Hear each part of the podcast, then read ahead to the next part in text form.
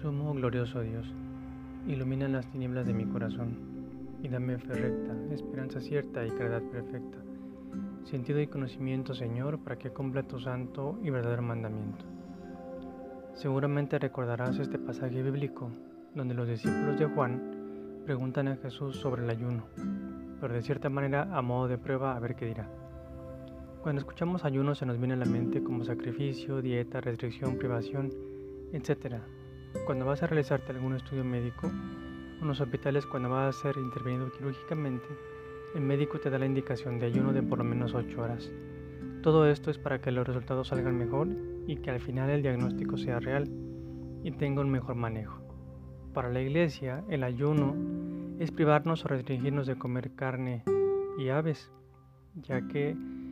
el ayuno es una de las tres formas de penitencia interior de nosotros los cristianos que nos ayudan a la conversión y por lo tanto